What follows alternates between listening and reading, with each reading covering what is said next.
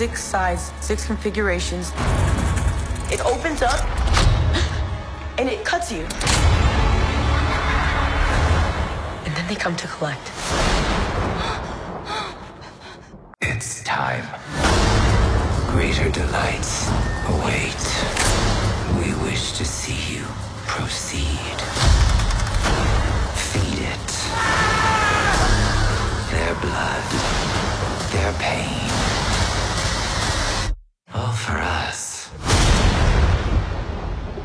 E eis que chegados a 2022, a pressão do público por novas reimaginações, este nome que agora se dá às sequelas para não parecer mal, obriga os estúdios a repensarem Hellraiser e o apresentar numa nova embalagem a esta nova geração de público que está muito habituada a este novo género de terror elevado, pretende trazer temas eh, sociais e outros assuntos ao terror. Nada que já não seja feito há uns bons 50 anos, mas as pessoas já acham que isto é novo. E neste novo Hellraiser temos eh, uma miúda, uma drogada em recuperação e o seu namorado, para conseguirem sobreviver, roubam um cofre e dentro desse cofre está a tal caixa puzzle que nós sabemos serve para abrir a outra dimensão de prazeres. A partir daqui, a partir do momento em que eles começam a mexer naquela proibida maquineta, começam então os eh, cenobitas, aparecem de imediato, liderados por uma pinhead, uma menina pinhead, e que começam a um a levar pessoas para o além, neste caso com a diferença de que o espaço físico onde a pessoa está toma o espaço da caixa algo apenas permitido pelos efeitos especiais que se conseguem fazer, que na altura seria muito complicado. A partir daqui, a drogadita em recuperação vai numa busca a tentar reverter toda esta maldição de maneira a que as coisas se possam compor e com a promessa de recuperar o seu irmão que entretanto morreu no meio desta azáfama de cenobitas. Este filme leva-nos numa direção diferente. O final do filme é mais eh, parecido com um slasher comum, em que um conjunto de pessoas estão aprisionados numa casa e vão morrendo um a um até alguém conseguir arranjar a fórmula para destruir a malvadez daquela bicharada mística que vem dos infernos. Acaba por ser uma obra que apresenta à geração atual eh, o conceito de Hellraiser. A minha opinião em relação a este filme não é de todo positiva. Como uh, um remake de Hellraiser, nós temos que ver isto de duas maneiras. Ou é uma adaptação do livro inicial, de, do tal conto, e aí falha, não é? Porque não tem a questão de haver o tal amante que está preso numa cava ou num sótão e, e, e da sua uh, senhora trazer pessoas para serem devoradas e ele ser reconstruído, não tem sequer essa vertente da reconstrução, ou até tem, mas eh, ligeiramente distorcida, como a recriação desse livro ele falha como Hellraiser. E como o Hellraiser, pegando no original e reconstruindo, da mesma maneira como se foi tentado e falhado com o Pesadelo em Elm Street em 2010, é, o que é que eles fazem? Eles pegam em elementos icónicos, que é a caixa, é o Pinhead, neste caso a, menina, a senhorita Pinhead e, e os seus amigos, que são os tais uh, cenobitas, e criam aqui uma história de terror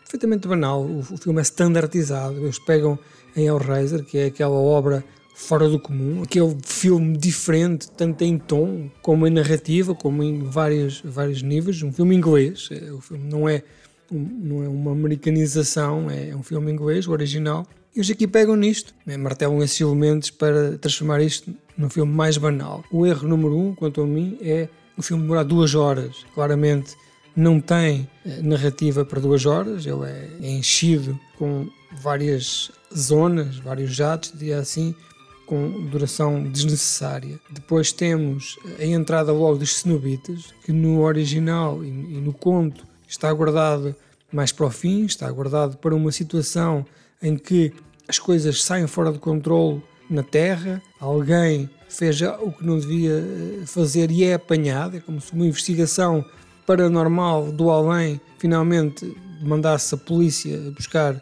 quem estava a, a E eh, neste caso não, neste caso os cenobitas aparecem logo, com muito estilo, cheios de neon, todos eles eh, vestidos em plástico, parece que são cenobitas de um filme de Pedro Almodóvar, com muitos, muito coloridos. Tal Pinhead feminina tem pouco carisma. Eu diria que nenhum deles tem o carisma do original. Talvez aquele dos dentes seja uh, o melhor, mas de resto achei tudo muito genérico, muito forçado, muito PowerPoint para picar uh, temas e, e, tons. Além disso, tem também esta nova aproximação ao cinema uh, do século XXI, dos anos 20, a checklist da inclusão, em que um casal homossexual, a inversão do género do, dos principais atores, que eu não vejo como sendo má, até porque aventuras acontecem a homens e acontecem a mulheres. Talvez aconteçam mais a homens, porque eles são mais incautos a enfiar os dedos numa ficha elétrica, por exemplo. Esta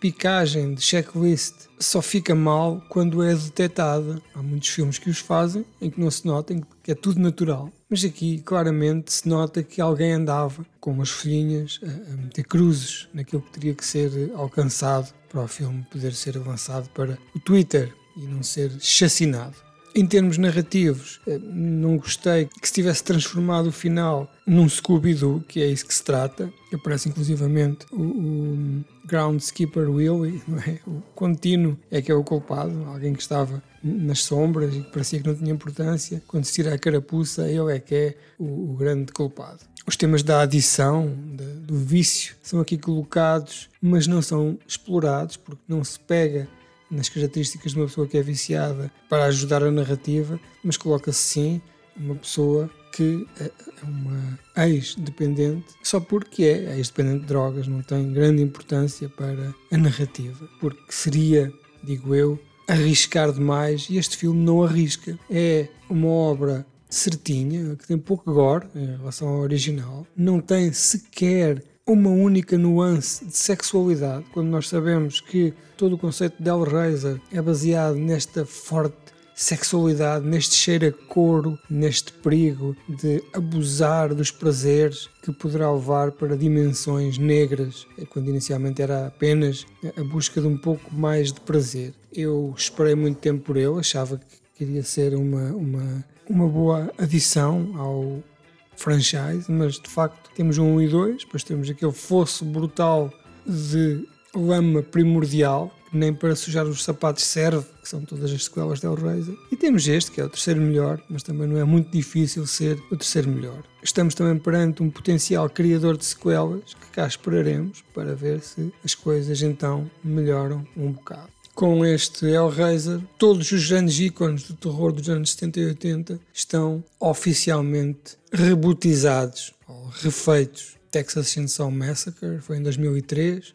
Michael Myers apareceu novamente em 2007 pelas mãos de Rob Zombie. Jason Voorhees eh, foi refeito em Sexta-feira 13 em 2009 esquecível, já ninguém se lembra. Freddy Krueger em 2010, também um filme tão mau que tem sido varrido constantemente para debaixo do tapete para que ninguém volte a falar dele. Chucky eh, em 2019 e agora Pinhead 2022, desta vez Senhorita Pinhead. Esperemos que ela volte melhor, com mais garra, com mais capacidade de impressionar e de assustar.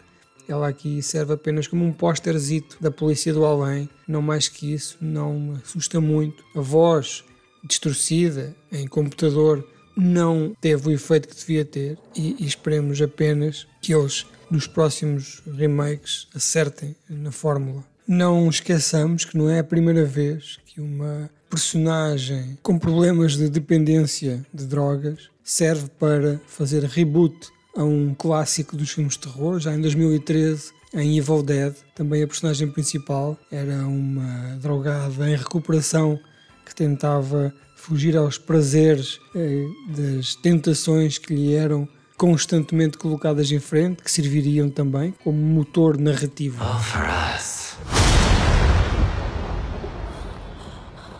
that you pray for.